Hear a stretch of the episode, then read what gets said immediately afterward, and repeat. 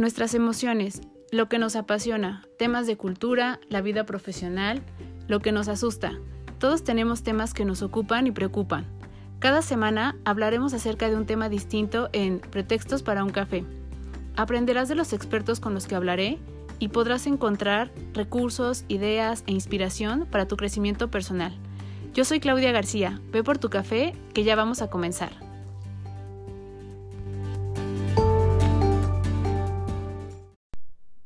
Hola a todos, bienvenidos a un episodio más de Pretextos para un café. Y el día de hoy tenemos a una invitada muy, muy especial, eh, justo con este pretexto de el mes eh, rosa, que es este mes de octubre de prevención de cáncer de mama. Tenemos eh, una entrevista con la doctora Elisa Aguilar que para mí no solo es una excelente doctora, es un excelente ser humano eh, que he podido ver por experiencia propia eh, la calidad eh, que tiene humanitaria hacia una preocupación muy genuina con respecto a la salud de las pacientes, a poder hacer más allá ¿no? de, de solo hacer estudios o hacer un diagnóstico, sino tener esta preocupación en realidad de qué podemos hacer a nivel salud, a nivel general para poder erradicar esta enfermedad, de poder controlarla, de poder detectarla a tiempo, de brindar opciones.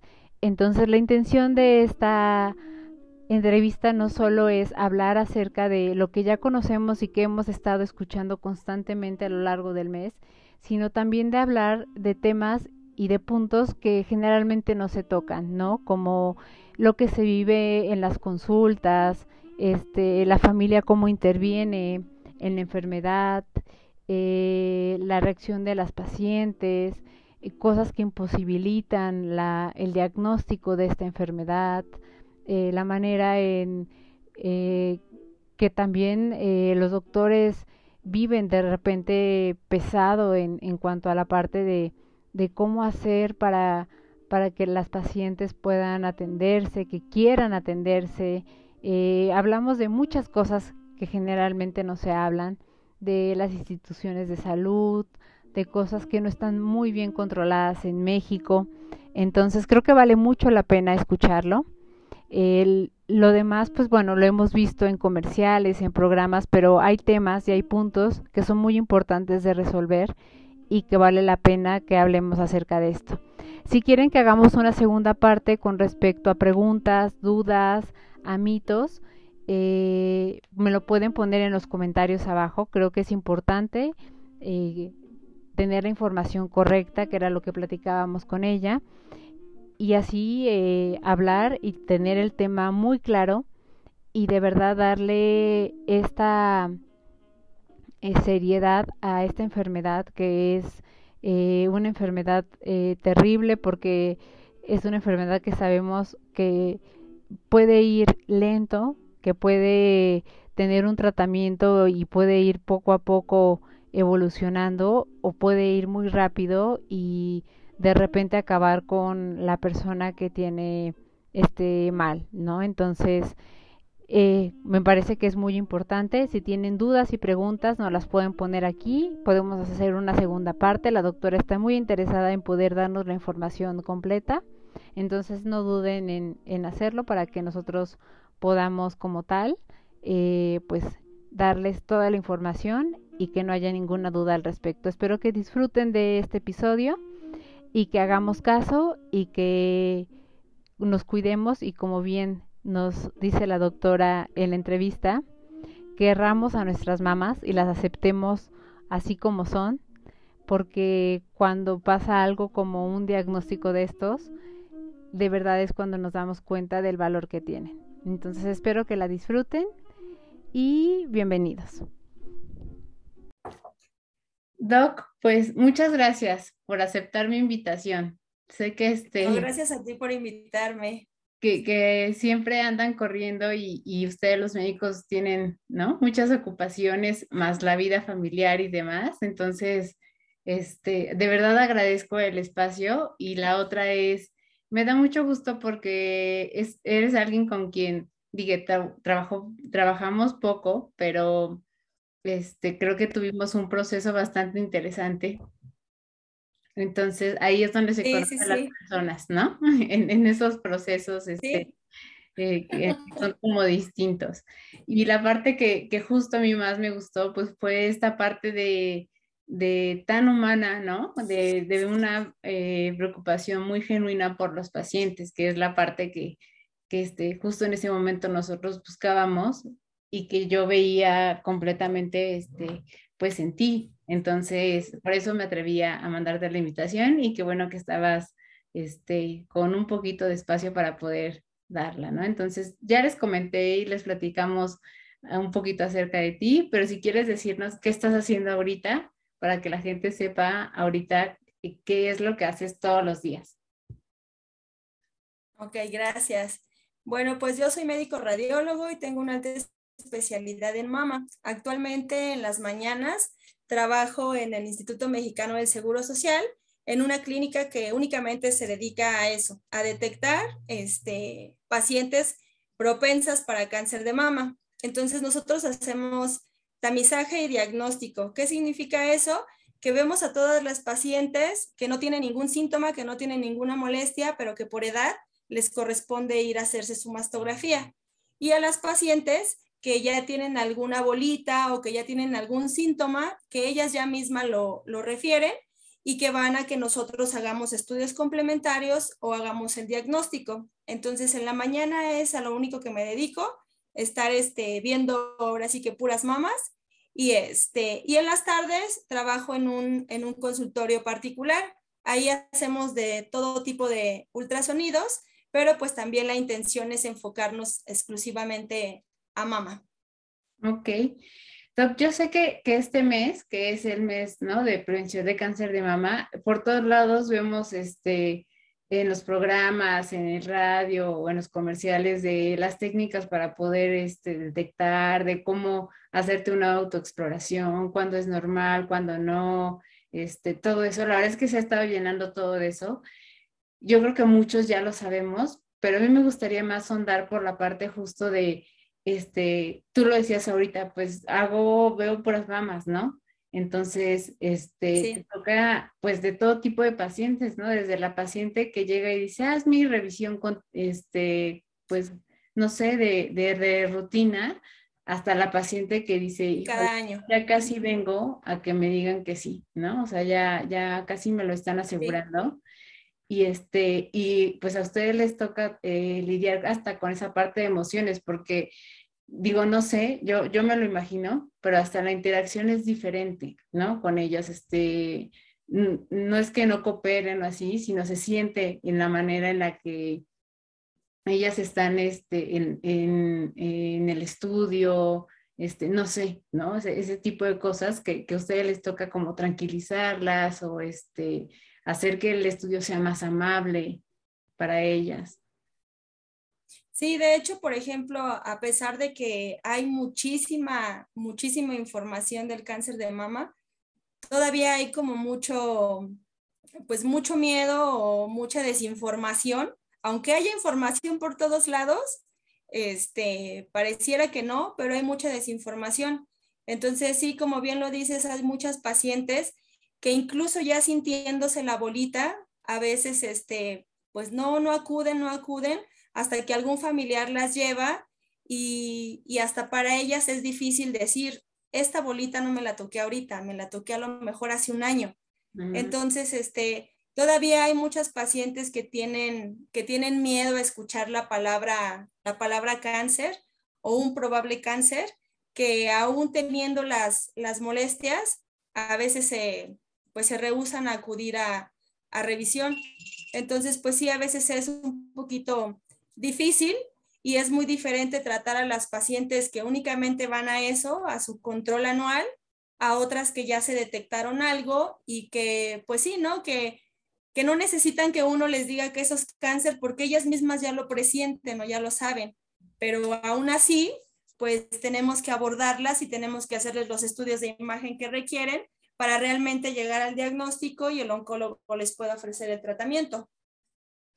No, ¿tú por qué crees que sea? A ti que te toca ver tantas pacientes, este, yo lo, yo te lo decía la, la vez pasada, a este, pues a mí aún cuando he estado cerca, ¿no? De, de, estos estudios, los conozco y demás, me da miedo, ¿no? O sea, aún así, me da miedo este, que me llegue el momento en que me toque una mastografía y que me vayan a, a decir algo, ¿no? Entonces, ¿tú por qué crees que, que siga siendo como un tema mm, de, de, desidia, de, de, que todos, aparte todos lo sabemos, o sea, es un tema que dominamos creo todos en el sentido de que tenemos que revisarnos y demás, pero no lo hacemos. Exacto. Yo creo que es el miedo a lo desconocido y el miedo a que, ¿qué tal si voy y me encuentran algo?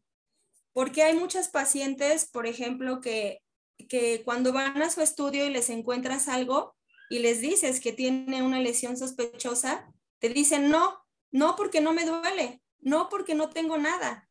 Yo no me siento nada, yo no me palpo nada. Este, señora, ¿cuál es el motivo por el que vino a hacerse su mastografía? Pues porque el médico me mandó, dice que me toca. Entonces, hay veces que, que, yo siento que es pues el miedo a lo desconocido, el miedo de que, ¿qué tal si voy y me sale algo? Entonces, mejor no voy porque así no me siento nada. Yo estoy sana, no me palpo nada, no toco nada. Entonces, ¿qué tal si voy y me sale algo?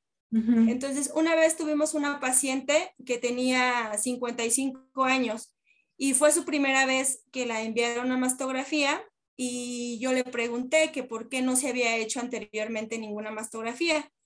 Y me dijo ella que no, que porque no sentía nada. Entonces le expliqué cuál era la importancia de hacerse una mastografía sin importar que no tuviera síntomas y este y pues le dije que habíamos encontrado un hallazgo. Entonces, luego luego me dijo, "Por eso no venía, porque si venía me iban a decir que tenía algo." Y no, yo no tengo nada. Yo no tengo nada y este, y no, no, no, no, no acepto. Entonces, así como de, bueno, nosotros le ofrecimos eh, la biopsia, le dijimos que necesitábamos hacer una, una biopsia para confirmar el diagnóstico, descartarlo. Y dijo que no, que, este, que ella no sentía nada y que no iba, aceptaba el procedimiento. Se fue. Eso fue un enero. Regresó en diciembre porque la señora efectivamente no creyó lo que le habíamos dicho y se fue a un laboratorio. En el laboratorio le dijeron exactamente lo mismo, le dijeron que era una lesión sospechosa y que tenía que, que hacerse una biopsia. Esto fue como a los tres meses que nosotros la vimos. La paciente llegó hasta diciembre porque entonces sí, ya se sentía una bolita. Entonces me volvió, afortunada o desafortunadamente, me volvió a tocar a mí y la paciente, o sea, cuando me vio fue así como de, chin, otra vez la misma que me dijo, ¿no? Entonces fue así como de, ya vine a hacerme la biopsia. Entonces yo, bueno, qué bueno que ya se va a hacer la biopsia, ¿no? Pero ya perdimos un año. El tratamiento que hubiera, usted hubiera tenido hace 12 meses es muy diferente al que le van a ofrecer ahorita. Claro. Entonces así como de, no, pero a lo mejor esta es una bolita de grasa o sea, todavía seguía la señora como negándose, pero como ya se palpaba algo, pues ya se vio como muy a fuerza de tener que ir a hacerse el estudio. Entonces yo creo que es eso, es el miedo a lo desconocido y el de que si no me siento nada, eh, toda la gente, si no está enferma, no va al médico. Uh -huh. Entonces yo siento que tenemos esa, esa fea costumbre de querer medicina curativa y no hacer medicina preventiva. Entonces, la mayoría de las personas nos sentimos bien, creemos que estamos bien, pero nunca nos hacemos ninguna detección para ninguna enfermedad. Y ya cuando realmente nos sentimos mal o, o ya nos palpamos algo, ya queremos ir al médico y queremos que nos den un tratamiento en ese momento para que se nos quite la urgencia en ese momento. Y no, o sea, el cáncer no es una gripa, no es de que te den un tratamiento y se te va a quitar es un proceso largo y complicado y que obviamente mientras a más temprana este, etapa de, de, de etapificación lo encontremos, el diagnóstico y el tratamiento va a ser mejor a que si llegas a un estadio avanzado o con etapas ya muy avanzadas donde tú misma me estás diciendo que tienes una bola. Y yo creo que eso es lo que la gente no, no entendemos. Doc, otra pregunta. Eh, en la parte de radiología, de imagenología, hay muchas este, subespecialidades, ¿no? Este, Están los estudios contrastados, están las resonancias magnéticas, están los estudios musculoesqueléticos, o sea, hay, hay este, todavía eh, que estudian la especialidad, se van a una sub, ¿no? Para, para este, eh, justo ir a, directo a, un punto en específico. La verdad es que en mi experiencia la parte de mama es, hay muy pocos médicos de mama, ¿no? sí. Este, hay muy pocos médicos, es de lo que más eh, creo que carece de repente, ¿no? En, en, las instituciones de salud. Y es lo que más preocupa, ¿no? Este, a veces, hoy, bueno, digo, este mes lo reflexionamos más, cuando eh, lo vivimos de cerca con un paciente se, se, este, o con un familiar, se, también se piensa más. Pero ¿por qué crees también tú que hay pocos eh, médicos que toman la parte de mamá eh, cuando ahorita hay mucha demanda? O sea, yo creo que sí hay mucha demanda porque cada vez hay más hallazgos, ¿no? De, de, de esta enfermedad. Tienes toda la razón. Para empezar, yo creo que la especialidad de radiología e imagen está subestimada. La mayoría de los médicos, cuando terminan la carrera de medicina general, todo el mundo quiere ser cirujano, todo el mundo quiere ser internista, pediatra, ginecólogo, y hay muy pocos que les interesa la, radiología. Y es una especialidad amplia. O sea, te puedo decir que es una casi, casi una medicina interna porque nosotros tenemos que saber desde la cabeza hasta los pies. Y como bien lo dices, aparte de nuestros cuatro años de, especialidad en radiología general, podemos derivarnos a ciertas áreas para especializarnos, así específicamente en algún, en algún tema, ¿no? Entonces, por ejemplo, en el caso de mama, es un año, un año aparte, pero sí hay muy, muy poca gente que quiere hacer la, la alta especialidad en mama les interesa más a lo mejor, no sé, intervención, este, músculo esquelético, incluso neuroradiología. Pero porque también siento que la mama está infravalorada, siento que no le dan la importancia que requiere. Entonces, nadie toma en serio, incluyendo a lo mejor a los médicos, la mama, y por eso hay, hay muy pocos médicos que quieren, que quieren ver mama. Hay algunos radiólogos generales, porque en la formación nos dan eh, lo básico de radiología mamaria, y hay muchos médicos que no les gusta. No, no, no, no quiero. Entonces a mí póngame a hacer otra cosa, pero mama no. Entonces, ver mama no es fácil. Ver mama realmente es dedicarle y observar y observar y observar, porque muchas veces hay unos hallazgos tan pequeños que si tú los dejas pasar, pues obviamente eso es tiempo para la paciente. Entonces, sí, desgraciadamente hay muchos médicos que no, que no les gusta, pero yo siento que es por eso, porque no le dan la importancia a la mama que, que merecen. No sé, a veces siento que, que subestiman el hecho de que, ah, pues es la mama, ¿no? O sea, quistes, bolas y ya. Pero pues no, o sea, realmente, si nosotros hacemos un buen diagnóstico, podemos ayudar a las pacientes, pues a que, a que tengan una mejor eh, pues una mejor sobrevida, a que tengan, eh, que controlen el cáncer, no sé, tantas cosas que se pudieran hacer, pero en realidad no, no hay el interés porque siento que lo ven aburrido, como de, ay, pues no. Entonces, no te podría decir a ciencia cierta por qué no les gusta la mama, pero siempre he dicho que la mama está infravalorada cuando la mama es lo más bonito que puede haber. O sea, puedes aprender mucho de la mama y ayudar mucho a las mujeres, pues obviamente para tratar de disminuir tanta mortalidad que hay por este cáncer que pues que es curable, no es prevenible porque si te va a dar, te va a dar, pero si lo agarramos en estadios tempranos, tu vida puede ser como cualquier otra mujer que no tenga cáncer. Entonces, no sé, yo digo que es porque no le dan la importancia que requiere la mamá. ¿Será que también les da un poco de miedo eh, el, tema de, que al final, eh, pues hay un porcentaje muy grande de que los pacientes que te toquen sean pacientes que, que sí tengan cáncer? ¿No? Porque no es lo mismo a lo mejor ser un gastroenterólogo y decir, ah, tiene tal cosa, ¿no? Y entonces sabes que este, tu paciente puede tener algo delicado y se puede tratar, se puede operar y, ¿no? Y solo llevar una dieta o, o, hay pacientes que tienen que solo llevar un tratamiento, pero la mamá, este, yo creo que, que lleva mucho de chin, ¿no? Este, la mayoría de mis pacientes puede ser que salgan, pues sí, con un diagnóstico de, de, este positivo y, y, cómo, y ahí cómo respondo hacia eso, ¿no? O sea, como médicos, es, yo, bueno, lo, creo que así es como yo lo percibo. Este, ustedes lo que, lo que hacen es preservar la vida, ¿no? Entonces de repente es como de, híjole, enfrentar una enfermedad que sé que va a terminar en muerte es difícil, ¿no?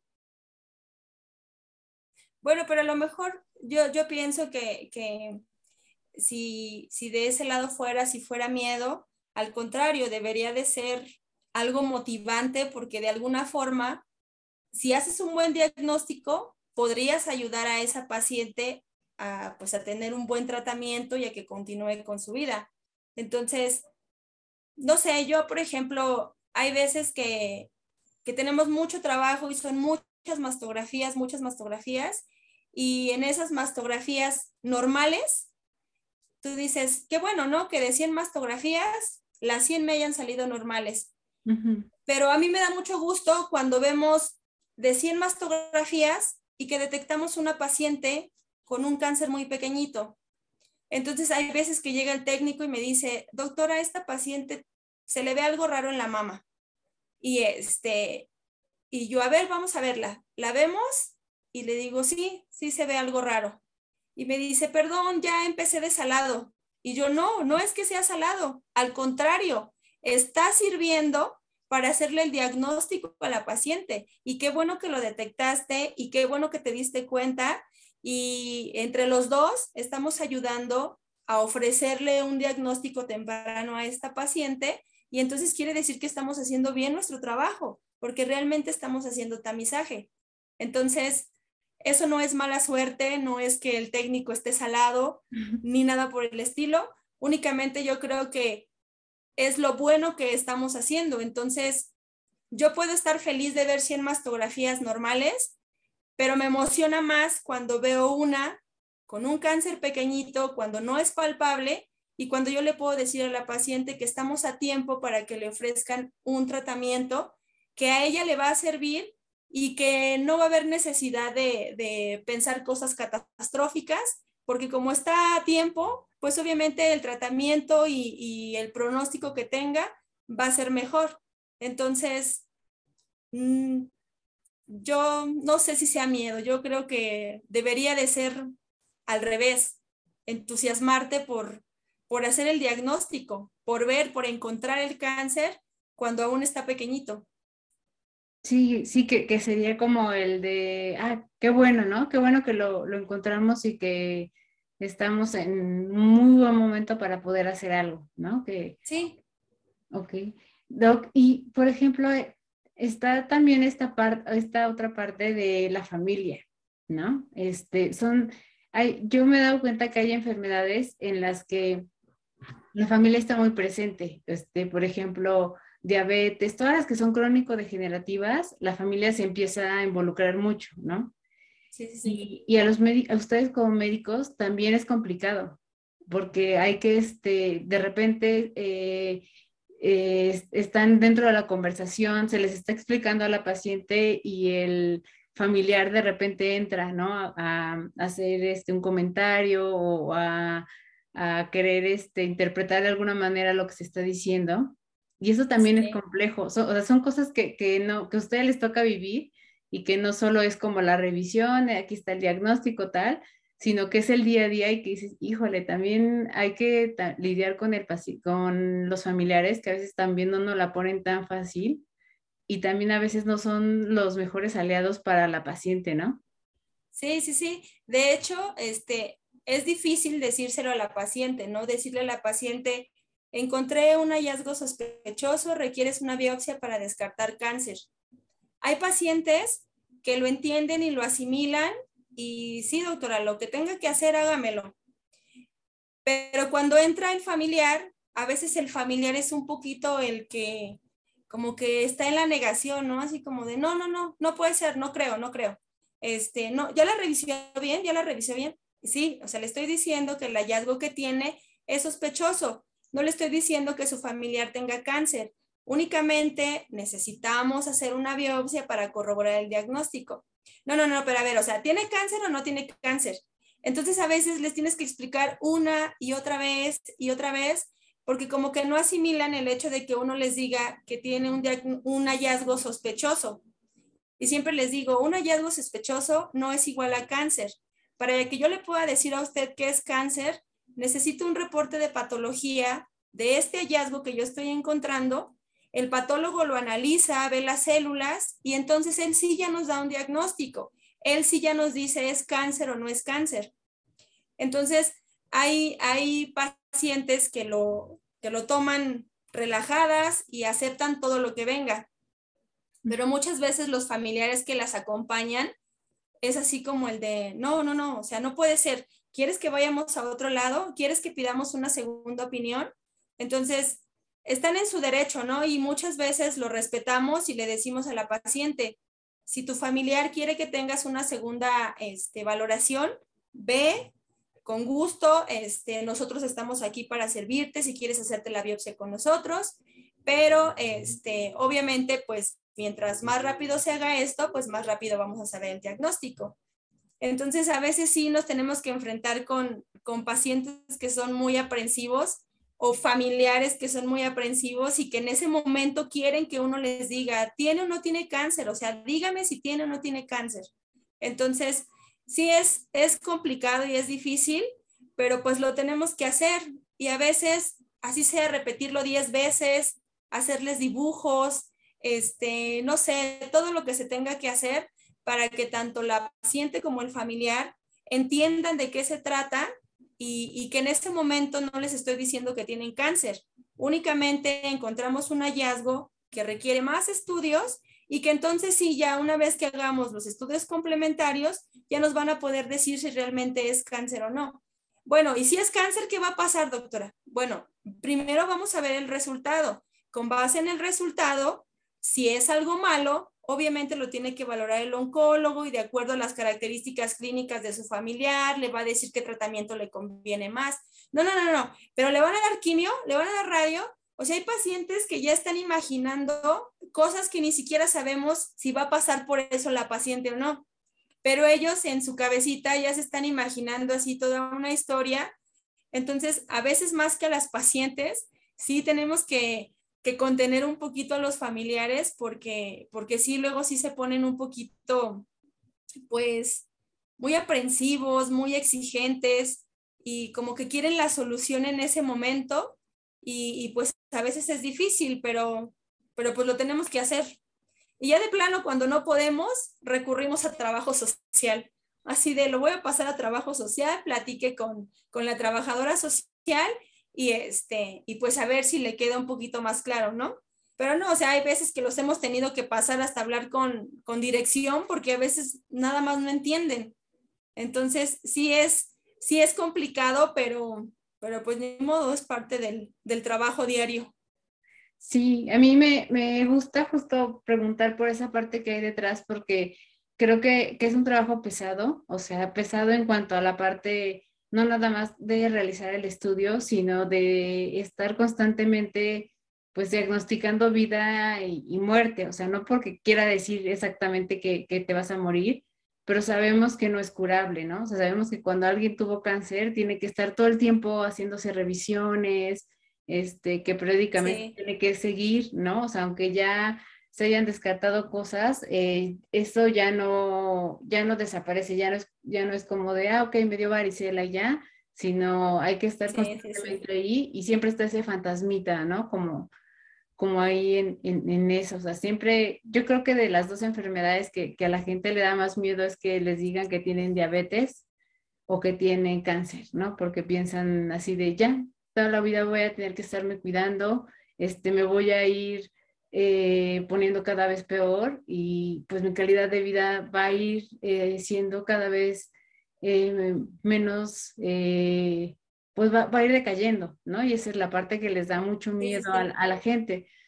Eh, otra de las cosas que, a mí me da como mucha curiosidad también es, eh, las, una vez que ustedes ven a sus pacientes, bueno, ven a las pacientes y tienen el contacto con ellas y demás, al final, eh, como médico mujer, también es complicado, ¿no? Porque también eso no quiere lo que decíamos cuando platicábamos la vez pasada, pues yo tampoco estoy exenta, ¿no? Este, yo hago el estudio, eso no me, no me da inmunidad como, como si fuera un programa o algo así, sino me puede pasar este a mí y estoy muy cerca justo también de saber lo que sucede. A veces uno prefiere, por eso a veces uno prefiere la ignorancia de las cosas, ¿no? Para no, este, no, no, tener e, ese tipo de miedos y, este, y, y creo que también eso es complicado. Sí, sí, de hecho, eh, o sea, cada paciente para nosotros es así como el de, sí, ¿no? O sea, e, está muy joven, tiene la edad de mi mamá, este, a veces coincide con que tienen eh, la misma fecha de nacimiento de algún familiar. Entonces, así de, ay, este, mi tía también cumple años el mismo día que usted, ¿no? Entonces, inconscientemente, ya sea personal o hacia tu familia, eh, piensas, ¿no? ¿Qué pasaría si en lugar de esta paciente fuera mi mamá, fuera mi tía, fuera mi prima, fuera mi hija? O sea, ¿cómo le diría yo que tiene una lesión sospechosa? Pues para, para no, que no se espante, para que no piense que es, que es cáncer, ¿no? O al final, ¿qué tal si lo que tiene sí es cáncer? Entonces sí, a veces es muy, es muy difícil y cada vez que se va acercando mi edad hacia la, hacia la mastografía, siempre les digo a los chicos, ay chicos, el día que me haga mi mastografía, este, no sé, voy a estar igual que las pacientes, toda ansiosa de, ¿qué se vio? ¿Qué salió? ¿Qué se vio? ¿Estoy bien? ¿Estoy mal? Y les digo, porque sí, todas las pacientes, eh, de forma indirecta, como bien lo dices, por el hecho de ser mujeres, pues tenemos la predisposición. Y este, y incluso los hombres, ¿no? O sea, los hombres no están exentos, aunque es el menor porcentaje, pero también hay muchos hombres que han llegado, eh, eh, que tienen, que se palpan alguna bolita y, que nos dicen, es que esto les da a las mujeres. Y no, o sea, el cáncer de mama le puede dar a hombres o a mujeres, ¿no? Entonces, tú, tú lo puedes traspolar a tu familia, a tu papá, a tus hermanos, a quien sea, ¿no? O sea, ¿qué pasaría si alguien de mi familia tiene cáncer? ¿Qué pasaría si a mí me da cáncer un día, ¿no? Entonces, este, a veces es difícil porque ahorita estamos de este lado y en mi caso, por ejemplo, este, no sé, yo trato de ser muy empática porque si algún día estoy del otro lado, pues me gustaría que alguien, como yo soy con mis pacientes, alguien me tocara así, ¿no? No nada más que me dijeron, que me dijeran, señora tiene cáncer, necesita hacerse una biopsia, este, y la va a ver oncología. Porque nos han llegado pacientes así pacientes que, que las vieron en algún otro lado y que les dijeron, señora tiene cáncer, ya la van a operar y le van a quitar los senos. Entonces, no, o sea, no, no todo eso, no, no todo el cáncer se trata de esa forma. Entonces, ahí siento que ahorita ya hay como muy poca empatía, este, de por sí el miedo de las, de las pacientes y luego que te topes con alguien que, pues que no sea empático y que no tenga como el tacto para decirte las cosas, no sé, a mí eso me genera mucho estrés. O sea, siempre he dicho, ay, el día que me toque ir al doctor, ojalá no me toque algún doctor geniudo o mal encarado. Y este, y siempre es eso, ¿no? Ojalá me toque a alguien que, que entienda mi, mi, dolor o mi sufrimiento o la ansiedad que me genera el, el hacerme este estudio. Y este, y sí, o sea, es difícil, pero pues ahora sí que tocamos madera, ojalá no nos pase, pero, pero pues ni modo, ahora sí que en, el camino andamos y, de alguna u otra forma estamos expuestos y corremos el mismo riesgo que cualquier, que cualquier mujer.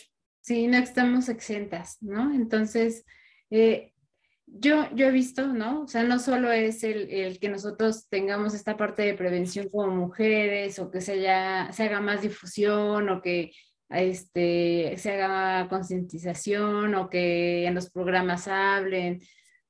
o sea, en realidad, ¿qué, necesitamos en México para, para poder abordar bien esta enfermedad? Porque la verdad es que yo creo, esa es mi percepción, no lo sé, ¿no? Pero yo creo que es una de las enfermedades que tiene pocas, eh, eh, poco apoyo, ¿no? Y, y me voy, aquí me voy a atrever a decir algo.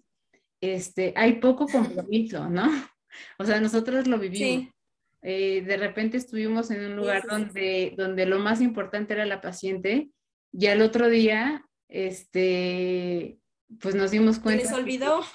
Que, este, que, el que el negocio ya no era ese y entonces era otra cosa, ¿no? Entonces, ahí uno de repente se queda pensando y dices, híjole, o sea, si, es, si era genuino el interés o no era genuino el interés, porque, porque este, si no, no hubiera sido tan sencillo tomar la decisión de decir, quito todo esto cuando estoy este, atendiendo a, muchas mujeres o puedo llegar a muchas mujeres, ¿no?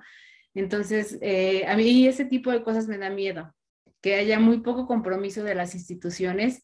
En ese caso, pues bueno, eh, no era pública, ¿no? Era algo privado, pero, pero me da mucho miedo eso. Y creo que hay, que hay eh, justo factores más allá de que nosotros nos revisemos y que nos comprometamos, que no nos dejan este, justo avanzar en, ese sentido, o sea, que no podemos tener la, las herramientas para poder este, tener un, diagnóstico a tiempo, para atendernos, para este, tener cerca a un médico. ¿Qué, qué a, tu, a lo que has vivido hasta ahorita, qué, qué le hace falta a México para, para llegar a, ese punto de decir, sí estamos avanzando con el cáncer en México? Pues es que, mire, en realidad, una de las de los factores importantes es la infraestructura. No, no se tiene el equipo eh, ni el personal capacitado para realizar sus, sus campañas de prevención. Entonces, por ejemplo, sí, ¿no? Ahorita, octubre, todo es rosa y chécate, tócate y demás, ¿no? En el caso del IMSS, el IMSS está haciendo un programa que, que se dedica eh, exclusivamente a, eso, al tamizaje y a la detección del cáncer de mama. Entonces, han puesto varias clínicas. Aquí en la Ciudad de México hay cuatro clínicas. Hay dos eh, en el sur, una en, la delegación norte y una que está por, por Ecatepec. Entonces, aquí en la Ciudad de México hay cuatro clínicas que únicamente se dedican a eso, a hacer detección de cáncer de mama. Otras están abriendo en el interior de la República. Pero ¿qué pasa si no tienes IMSS? Pues si no tienes IMSS, no puedes ir a hacerte tu detección a estas clínicas. Entonces, hay pacientes que van a su centro de salud y, híjole, señora, ¿qué cree que el equipo está descompuesto? ¿Qué cree que no tenemos el equipo?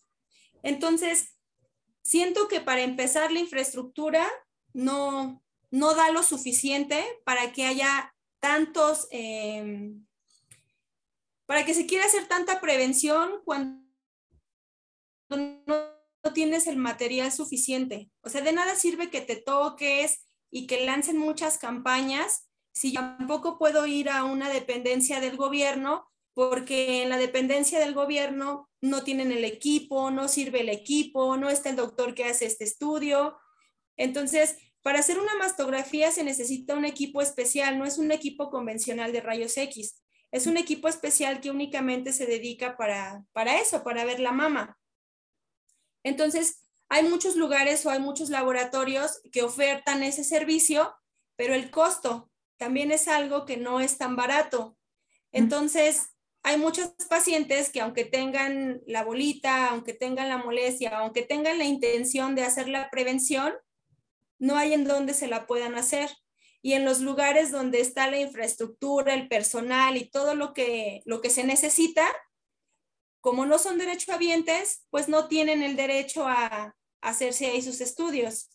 Entonces, este, pues, aparte de la falta del interés, pues es la infraestructura. Y aparte, algunas veces pueden tener el equipo, pero no hay quien lo sepa manejar, como bien lo decías al inicio no hay un médico que esté capacitado para interpretar esas mastografías, no hay un técnico que esté capacitado para realizar el estudio. Entonces, pues mejor ahí lo dejamos, mejor no lo movemos. Entonces, realmente, em, se necesitaría el compromiso, tener el equipo, tener el espacio suficiente y poder tener el personal que se necesita para hacer las, las campañas de prevención. Entonces, aquí siento que, que, a la mamá no le dan la importancia, lo que te decía al inicio, siento que no le dan la importancia que merece en el resto del año, ¿no? Solo octubre, sí, sácame campañas, consígueme camiones, este, haz lo que tengas que hacer, eh, no sé, haz algún convenio con algún laboratorio, este, ofréceme paquetes y ya, ¿no? Pero acaba octubre y el cáncer de mama no se acaba. Claro. Entonces, es el batallar de las pacientes otra vez, ¿no? Señora, ¿cuándo fue su última mastografía? Hace un año un camioncito que fue a mi casa. Eh, hace dos años que hubo una campaña en tal lugar. ¿Y por qué no se la volvió a hacer? No, pues es que el centro de salud se descompuso el aparato. Entonces, como que se enfocan a la prevención solamente en octubre y en octubre sí consiguen el equipo, el personal y lo que se tenga. Y el resto del año como si no hubiera cáncer. Entonces, no se trata de hacer eh, las campañas nada más en un mes, sino que realmente hubiera el personal, la infraestructura, el dinero, el material, todo lo que se necesita el resto del año. Y tampoco de nada sirve que tengas un lugar donde hacerte el diagnóstico si las instituciones no van a tener el recurso para el tratamiento. O sea, ¿de qué sirve que le hagamos a una paciente el diagnóstico temprano si no hay quimioterapia, si no hay radioterapia, si no hay equipo suficiente este, en las salas de quirófano para operar a la paciente. Entonces, no nada más se trata de, de hacer los estudios, sino que realmente el equipo, los insumos y todo esté disponible siempre, no nada más cuando se trate del mes de octubre. Yo en algún momento este, trabajé buscando solo médicos radiólogos, ¿no? Y este, y, pues ibas conociendo cómo las instituciones trabajan, más los laboratorios, ¿no? Cómo este, eh, trabajan justo la parte de, de, ah, ok, tenemos el servicio, ¿no? Y de repente era un poco, me espantaba un poco que los capacitaban ahí mismo, o sea, no era eh, como de, de, oh, bueno, te voy a dar este, el, el ¿cómo se llama? El eh, no sé, pues eh, la formación, sino los capacitaban, ¿no? Y entonces cuando nos decían, les preguntábamos cómo solucionaban el problema y decían, los capacitamos, ¿no? Y entonces también espantaba porque decías, híjole, ¿no? Tú, tú llegas y tú no sabes si esa persona tiene la formación realmente, si alguien lo capacitó, si este, si le dijeron, bueno, tú ya, ya más o menos le sabes, vas, ¿no? Entonces, sí, la verdad es que este, da miedo, ¿no? Yo, yo por eso no quería hablar solo de, de ¿qué, ¿qué, es lo que tenemos que hacer, sino de todo lo que hay detrás de, de esto, porque hay muchas cosas que creo que se tienen que este, decir y que se tienen que arreglar y que se tienen que, que trabajar y, y, que son una realidad, ¿no? En, en, algún momento, justo una doctora este, del Hospital Ángeles me pidió que llevara un estudio del laboratorio donde yo trabajaba los resultados, este, y yo le, lo que yo le proponía era que me dejara platicar con sus estudiantes para que después, si alguno se interesara, pues pudiera trabajar con nosotros. cuando me pidió el estudio y le llevé el estudio, me dijo, es por, es por esto que no, ¿no? Y me explicó por qué no. Y me dijo, este, cada uno de los estudios debe tener ciertas características para poder, este, para que el médico pueda hacer el diagnóstico y mira tu estudio cómo está. ¿No? Entonces me dijo, yo no, yo no me atrevería como doctora a llevarte, este, a decirle a uno de tus, de tus, este, de, de mis alumnos que se fuera a trabajar para allá. Porque este, sí fue duro, porque fue como de, sí. yo trabajo ahí, ¿no? Este, pero me explicó por qué, ¿no? Y me, sí, me decía, sí, cada imagen tiene su razón de ser, o sea, tiene su por qué. Y aquí la imagen está mal tomada, Aquí la imagen no se alcanza a ver bien y no la repitieron.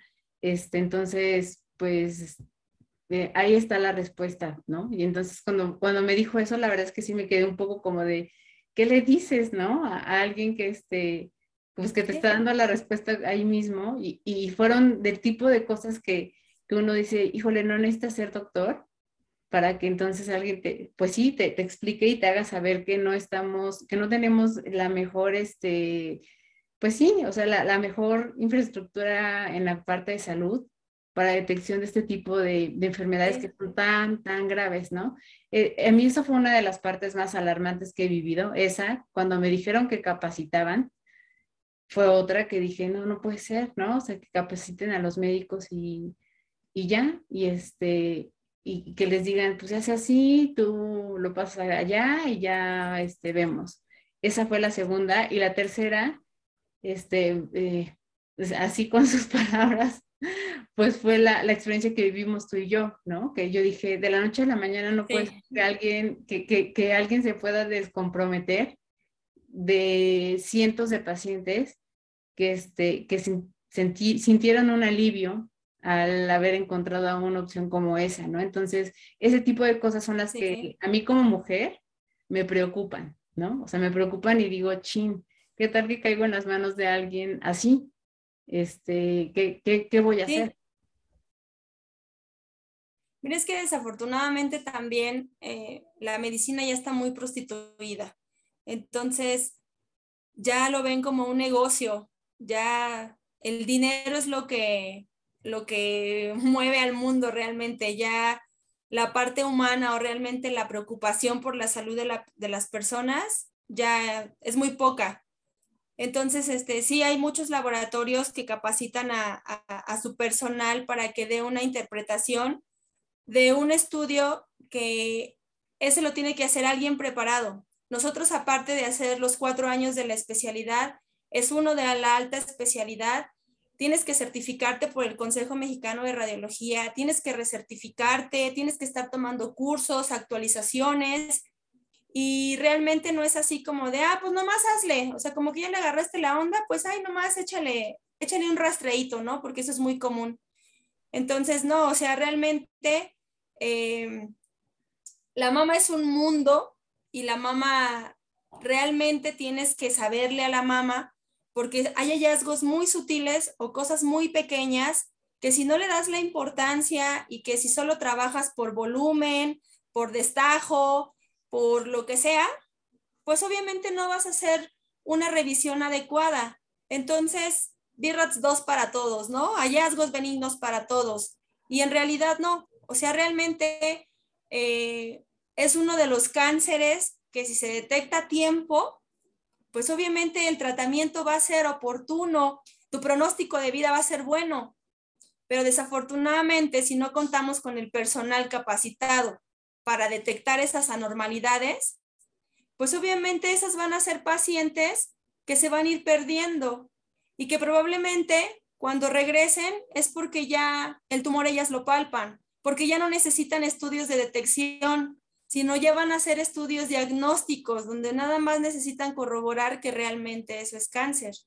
Entonces, sí, sí, hay mucha falta de compromiso, hay mucha falta de interés, apatía por la mama y, este, y aparte la desinformación, con tanta información que hay, aún así hay mucha desinformación en la población. Todavía estamos en una sociedad machista donde cómo te van a ver los pechos, cómo te los van a tocar, este, si no es una mujer doctora quien te haga el estudio, no vas. Este, si vas a entrar ahí, yo entro contigo. Entonces, sí, sí es muy, es muy triste, la verdad. A veces, pues a veces decepcionante porque, no sé, a mí me ha tocado a veces pacientes muy jóvenes de 42 años con tumores de toda la mama y completamente ulcerados. Mamas literal podridas, sí, disculpa la expresión, pero literal. Entonces, eso me da mucho coraje y mucha tristeza, porque digo, no es posible, o sea, no es posible que dejen que una mamá llegue a esa situación, que dejen que una mamá literal se les está pudriendo y les apesta y te está gritando que eso no es normal. Entonces, no, no, no, no concibo o no me cabe en la cabeza cómo no hacen nada al respecto, uno como paciente y en general los médicos, ¿no? Hay muchos médicos que ni siquiera palpan a sus pacientes o les dicen, es fibrosis, es una bolita de grasa, es esto, es el otro, y no le dan la importancia que debe de tener la mama y pues no es posible que en ya el siglo que estamos, mucha gente se esté muriendo por cáncer de mama. Entonces, sí, realmente hay un trasfondo y son muchas cosas, no nada más es el mes de octubre, no nada más es tócate para que no te toque.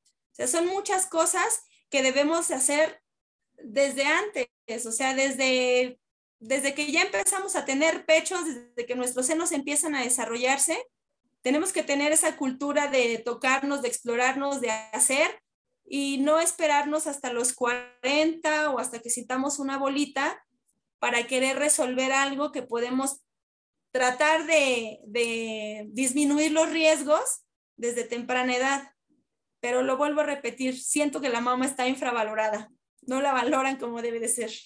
Sí, a mí, a mí me preocupa eso, la, la falta de, de, compromiso que, este, que puede haber eh, con respecto a, a, esto, porque como tú bien lo dices, Doc, ahorita está inundado, ¿no? Este, las clínicas, los laboratorios están con luces rosas, este, todo el mundo en la tele trae su moñito rosa, eh, está la frase de tócate para que no te toque, todo esto, pero va a terminar y entonces, ah, sigue Halloween, ¿no? Y entonces ya se nos olvidó, ya, ya es Halloween, ya es Navidad y ya pasó. Y este, y, sí, la verdad es que creo que es una falta de compromiso. Y la otra que, quería preguntarte es mitos, Doc. Yo, yo creo que hay muchos mitos. Este, uno de ellos, y, y en ese, por ejemplo, yo siempre eh, este, lo creí en, en, su momento, era mientras más grandes fueran las mamas, a lo mejor tenías más posibilidad de tener cáncer, ¿no? Ahora sabemos que no es cierto, ¿no? Que, que no es así. Pero hay muchos mitos, sí, realmente, hay mucha desinformación, como tú lo dices. Sí, sí, sí. Por ejemplo, el, el, el, tamaño de las mamas no tiene absolutamente nada que ver con, con el riesgo para, para que tú desarrolles mama, cáncer de mama, perdón. Lo, que sí es importante o lo que sí afecta es la cantidad de tejido glandular que tengan tus mamas. Tú puedes tener unos senos enormes y que sea pura grasa. Entonces ahí no hay mucho tejido glandular y el riesgo disminuye. Sin embargo, hay mujeres a lo mejor que tienen poco busto, pero tienen mucho tejido glandular. Entonces, a mayor tejido glandular, mayor es el riesgo, porque en el tejido que produce la lechita es donde se desarrolla el cáncer. Entonces hay mujeres que tienen mucho busto, pero es pura grasa, es muy poco tejido glandular, entonces ahí el riesgo es menor.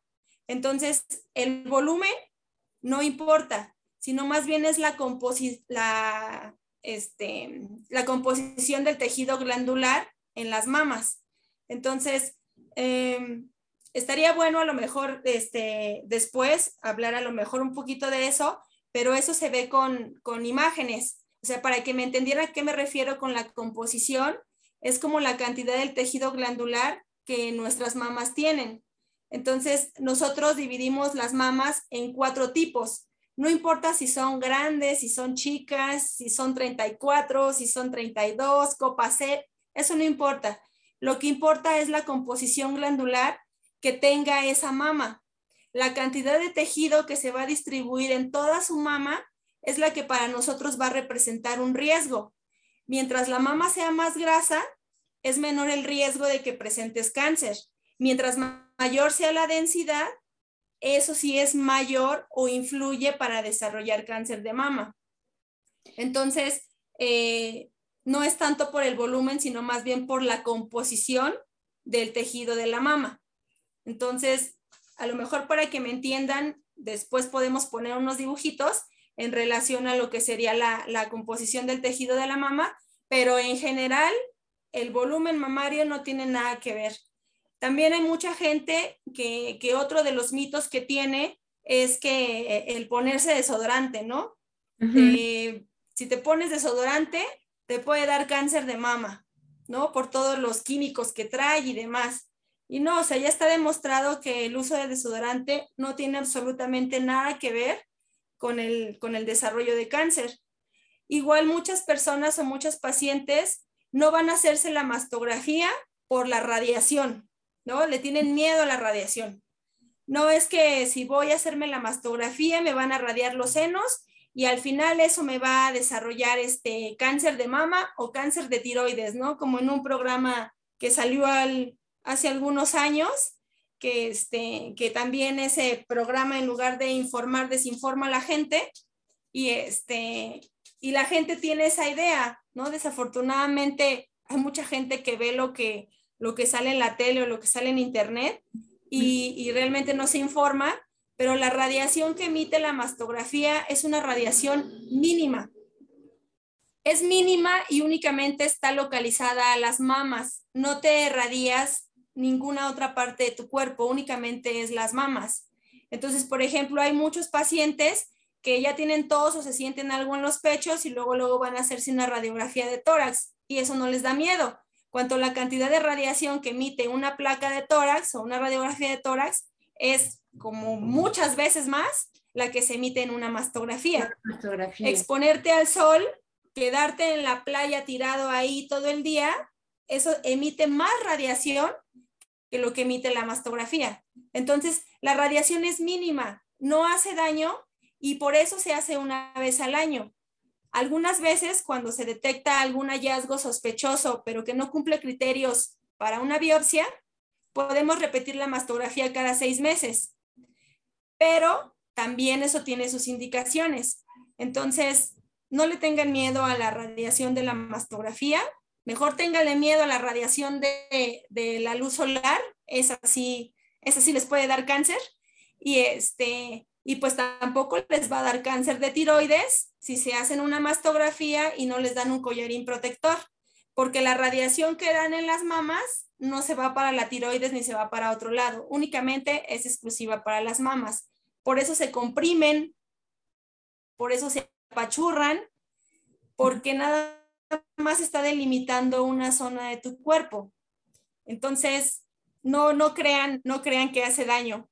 Otra, otro mito, otra teoría que tienen es que existen las mastografías sin dolor o que existe algún otro estudio que puede sustituir a la mastografía. Y no, no hay ningún otro estudio comprobado que detecte el cáncer de mama como una mastografía. Entonces, el estudio de elección o el que se debe de hacer sí porque sí, aunque duela, es la mastografía. Ahí aparte, ese es otro mito. También no me hago la mastografía porque mi comadre dice que duele mucho. Duele mucho y como a mi comadre le dolió, yo no me la quiero hacer. Y no, la mastografía sí comprimen y apachurran un poco los senos, pero es un dolor tolerable. Yo siempre le digo a las pacientes, duele más tener un hijo que hacerse una mastografía y hay mujeres que tienen muchos hijos. Entonces, no, realmente no es, no es dolor hacerse la mastografía, sí es incómodo, sí es molesto, pero no es un dolor que, que no amerites como para hacerte una detección. ¿Qué otro mito? pues creo que hasta este, ahorita me acuerdo de eso. Eh, ¿Es, ¿Este mito es cierto o no? De cuando tienes hijos y amamantas o no, ¿sí afecta? Mira, antes se tenía, se tenía eh, como esa, esa idea, pero ahorita ya está demostrado que tengas o no tengas hijos, amamantes o no amamantes, el riesgo y la posibilidad está. Nadie está exento, aunque hayas tenido 10 hijos y a los 10 los hayas amamantado hasta los 3 años. Eso no es un factor protector para que no te dé cáncer de mama. Y, otra cosa bien importante, no hay una edad límite para dejarse de hacer la mastografía. Ok, no, no porque a lo mejor yo tengo ya este setenta y tantos, digo, no, pues ya estoy grande, ya. Exacto, no. Todo eso, ya pasó mi menopausia, ya pasó tal. Este, no, no, no. Sí, sí puedo tener cáncer de mama. Sí, obviamente a mayor edad es menor el riesgo, porque el pico de incidencia más o menos anda entre los 45 y 55 años de edad. Ese es como el pico o, la edad de riesgo más, este, más fuerte. Pero eso no quiere decir que a las mujeres de 20 no les dé cáncer de mama o a las mujeres de 80 no les dé cáncer de mama. Obviamente son menos los, los casos, pero sigue existiendo la posibilidad. Entonces, así tengas 80 años, si tienes senos, hay que hacerse la mastografía. Normalmente o algunas veces nos dicen que es cada dos años, pero lo ideal es hacérsela cada año. Es cada año con la intención de detectar cualquier hallazgo, porque uno no tiene la certeza de que si te esperas dos años, en esos dos años no va a aparecer nada. Entonces, si acortamos el tiempo, pues puede ser que detectemos algo a menor, a menor tamaño, que si te esperas dos o tres años, y ya eso ya esté más, más grande. Entonces, lo ideal, y yo siempre les digo a las pacientes, porque luego me dicen, doctora, ya voy a cumplir 70 años, ¿ya no me van a hacer mi mastografía? Y la respuesta es no. Así tenga 100 años, si usted está viva y tiene senos, hay que hacerse la mastografía. Entonces, no hay una edad límite ni para mujeres más grandes ni para mujeres jóvenes. Siempre. Obviamente, cada estudio tiene su indicación. La mastografía es muy específica para las mujeres mayores de 40 años, a excepción que tengas un familiar de rama directa que haya tenido cáncer joven, eso sí hace que tu riesgo incremente y tú tengas que hacerte tu mastografía más a más temprana edad. Sin embargo, en pacientes mayores de 20 años hay que hacerse sus exploraciones mensuales y lo ideal es hacerse por lo menos un ultrasonido cada año, cada dos años, con la intención igual de buscar alguna normalidad y que podamos detectar algo a tiempo. Ok. Doc, y eh, para finalizar, ¿qué consejos les podrías dar nos podrías dar como mujeres que nos vamos a acercar a, hacer, ya, ya estamos en esa edad en la que ya estamos a, la vuelta de hacernos el estudio y que ya, ya, ya ahorita nos decías, ¿no? O sea, que eh, cosas muy importantes. Por ejemplo, yo no sabía que, que, si ya estabas grande, podía darte. Yo también como que, pues no sé, mi mala intuición decía, ah, pues sí, a lo mejor ya, ya, estás, ya estando grande, pues ya uno ya la libró, ¿no? Pero no, no es cierto. O sea, ese, ese, estuvo muy, dato está muy interesante. Pero, por ejemplo, es, aquí va más la pregunta ah, eh, con respecto a si te están dando un, eh, un resultado o un diagnóstico en donde te dicen si hay un hallazgo de algo, ¿tú qué recomiendas en cuanto a la parte de cómo lo tomen? Porque creo que ahí es donde está también este uno de los puntos importantes, no solo de, ya vimos que hay muchos, muchas carencias, pero nosotras como mujeres, eh, ¿cómo prepararnos para de, híjole, me voy a hacer el estudio, este, si me, si me dicen esto, sí me voy a aventar a, hacer lo que sigue, ¿no? O sea, ¿cómo, ¿cómo mentalizarnos o qué consejos nos puedes dar para que nosotras no vayamos con esta parte de negación, para no caer en la negación justamente? Pues yo creo que para empezar, ámense a ustedes mismas y amen su cuerpo. Cuídenlo como algo valioso porque es de ustedes. Al final, lo que tengas a ti te va a afectar le va a afectar de forma indirecta a tu familia, pero cualquier cosa que le pase a tu cuerpo, tú lo vas a sufrir. Entonces, lo primero que tienes que hacer, quererte a ti misma y querer tu cuerpo, tocarlo, conocerlo, identificar realmente cosas que a lo mejor, no sé, mm, yo no sabía que tenía eh, los pezones invertidos hasta que nació mi hija, ¿no? Entonces, cosas así que a lo mejor uno dice, pues sí me toco y demás, pero a lo mejor no lo hago de forma consciente. Entonces, hay que cuidar nuestro cuerpo, hay que quererlo, hay que conocerlo para que identifiquemos cualquier anormalidad. Y no tengan miedo, no tengan miedo porque el hecho de que nosotros vayamos a hacernos algún estudio, eso habla de que nos queremos porque estamos haciendo medicina preventiva. Si nos tocó la de malas, y nos encontraron un hallazgo pues sospechoso, en lugar de preocuparnos, hay que ocuparnos. Siempre he dicho que de nada sirve que uno se deprima o uno se sienta mal o sienta que ya la vida se acaba. Porque no, hay muchas mujeres que con cáncer, que con seno, sin seno, lo que sea, son más felices que aquellas mujeres que están aparentemente sanas. Entonces, es bien importante o es primordial quererte a ti y querer tu cuerpo. y pensar que lo estás haciendo por ti, porque es tu salud, porque son tus pechos y porque mientras más te cuides, en el momento que se detecte algo, lo vas a hacer a, buena, a, buen tiempo y obviamente tu calidad de vida va a ser probablemente la misma o la mejor que lleves ahorita. Entonces, no, no vayan con miedo, no se estresen. Este, no sé, ahorita está muy de moda el yoga y la este, meditación y todas esas cosas. Entonces, no sé, antes de su mastografía, hagan una meditación, relájense, mentalícense, así de mi cuerpo, yo lo quiero, yo lo quiero y me voy a ir a hacer la mastografía. Y para que no tengan mucho dolorcito, a lo mejor se pueden tomar algún desinflamatorio antes de llegar a su estudio. Ah, Tampoco pasa nada. Se pueden este, tomar algún desinflamatorio, llegan a su estudio y a lo mejor las mamás no van a estar tan, tan sensibles y no les va a doler mucho el, el estudio. Algunas veces es fácil decir esto, ¿no? No te preocupas, ocúpate. Todas las cabezas o todas las personas somos muy diferentes y cada quien afronta el problema de diferente manera.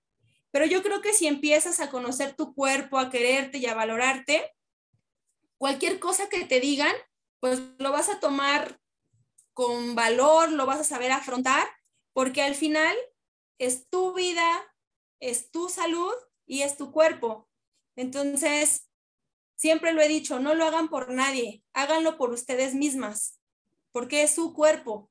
Las que están previniendo son ustedes, a las que les va a afectar es a ustedes.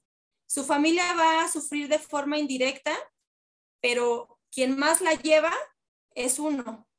Entonces, yo creo que tenemos que prepararnos y mentalizarnos y, y no sé, tratar de, ser positivas, de decir, voy a hacer mi estudio y lo que salga lo voy a tomar con la mejor, con la mejor cara y lo que venga, ¿no? Lo que venga con todo y voy a estar en la mejor disposición porque obviamente eso les va a ayudar, eso va a, a reforzar su sistema inmunológico, el hecho de que ustedes estén bien mentalmente, eso les va a dar como mucha fuerza para salir adelante en caso de que llegaran a tener algún, algún problema.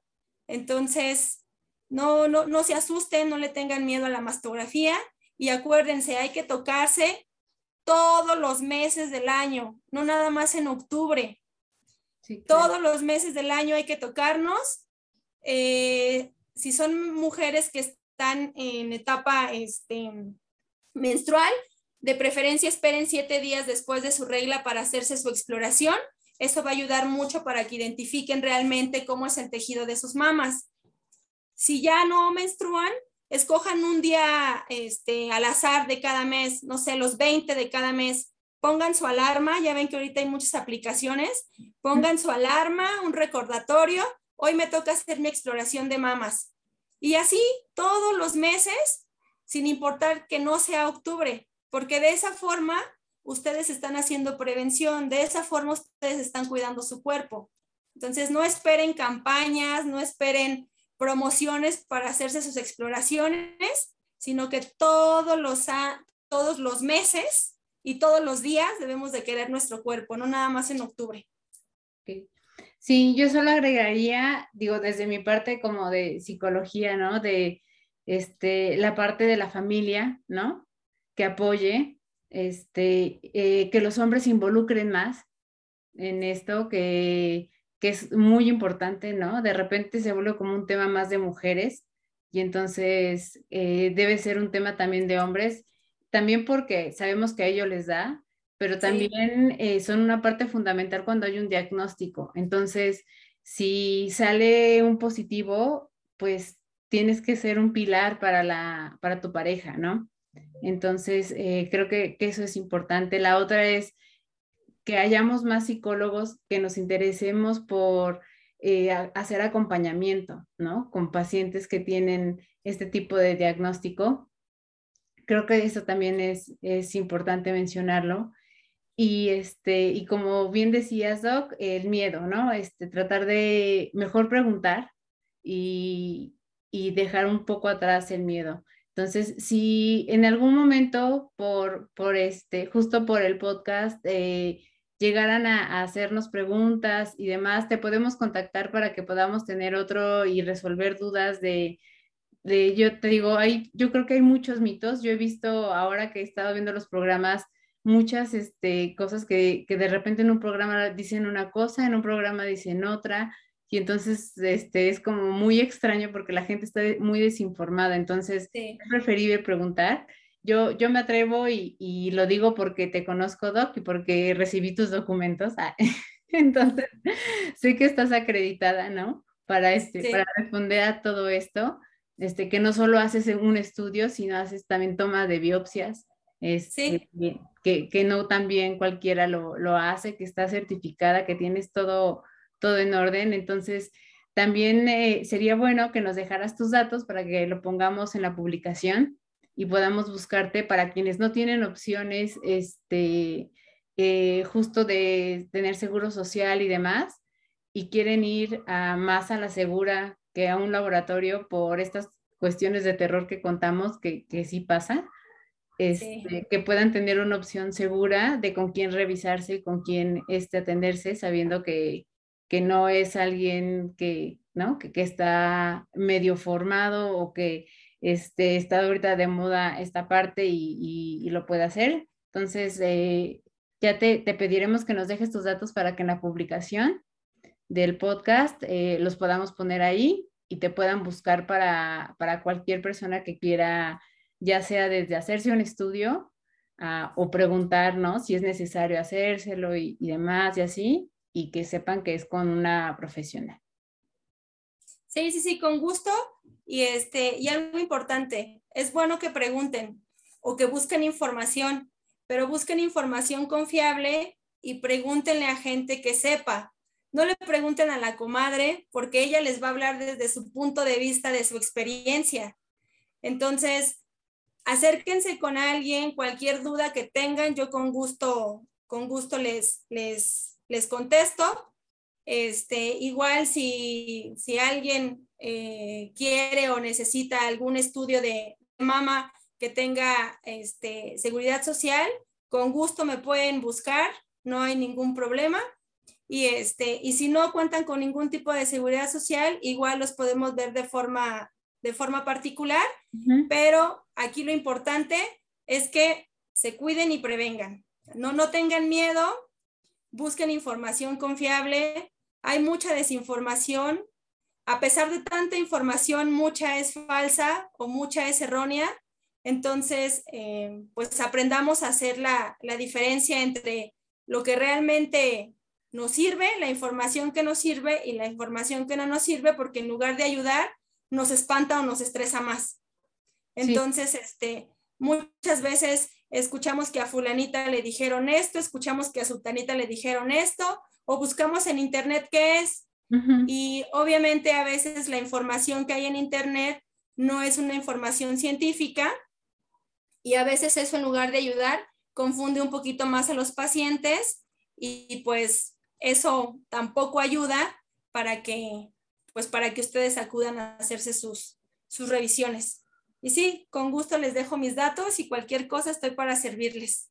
Perfecto, pues ya te estaremos molestando, Doc, si salen preguntas, si hay quien, este, yo voy a abrir un poco como el foro de si alguien tiene dudas, preguntas y este, y pues ya te estaremos molestando para ver si podemos tener una segunda parte para despejar dudas, este, para quitar mitos, para todo esto que, este, que la gente a lo mejor no confía y que entonces, este, tampoco se atreve a, ir al doctor y preguntar y entonces puede tener este, este medio para, que preguntemos y que puedan quedarse un poquito más tranquilas o movilizarse o no, al contrario, movilizarse y, y hacer algo y actuar rápido.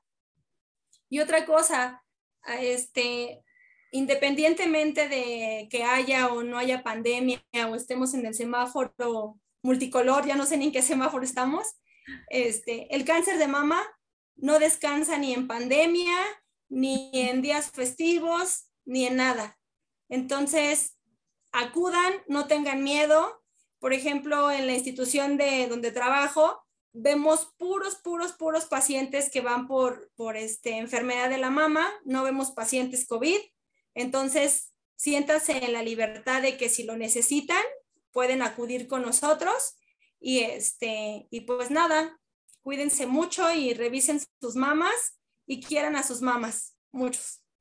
Es, esa, ese cierre es bonito.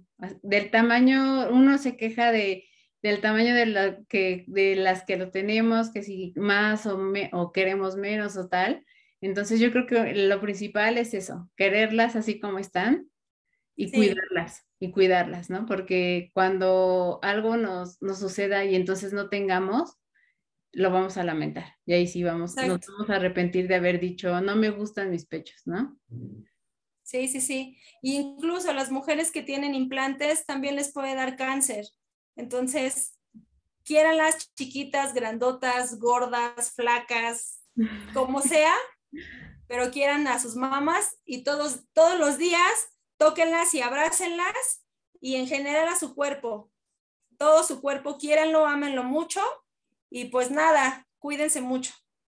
Ay, pues muchas gracias, yo te agradezco mucho porque, este, te digo, sé la, eh, la calidad de persona que eres no solo por la parte profesional, sino porque eh, me, ha tocado verte siempre de muy buen humor, ¿no? Siempre muy dispuesta, siempre este, con mucha apertura a, todo. Entonces, yo sé que, en temas tan delicados se necesitan médicos así, porque no es nada fácil. Entonces, qué bueno que, dentro de todos los médicos que hay, hay alguien como tú también que, que, este, que puede darle este giro a, la parte de, algo tan temeroso, hacerlo un poquito más este, llevadero, por lo menos en el estudio, ya el tratamiento, pues bueno, es muy distinto, ¿no? Este, ojalá que no lleguen a eso, pero que el comienzo este, sea algo amable, algo cálido, algo de, este, eh, de, calidad también, pero que, que se encuentren con, con doctoras como tú es,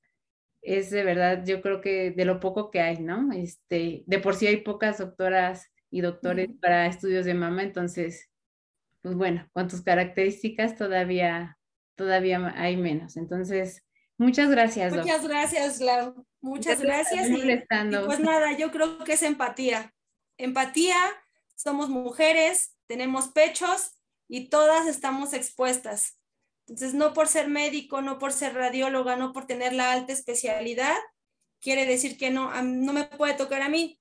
Todas estamos en la misma situación y ahora sí que, pues, hay que ponernos en el zapato del otro.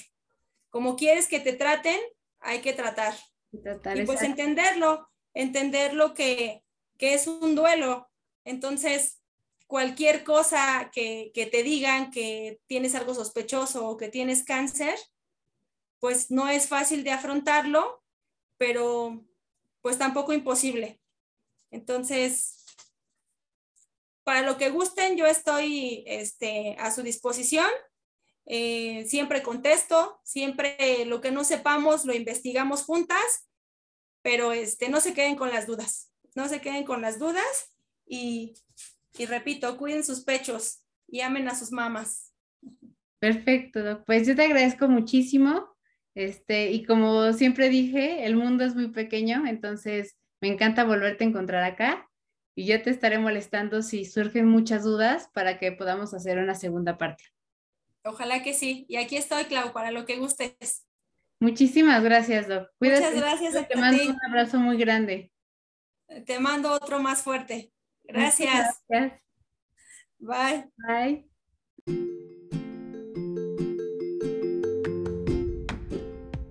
Muchas gracias por estar aquí. Nos escuchamos en el próximo episodio con un pretexto más para hablar de otro tema.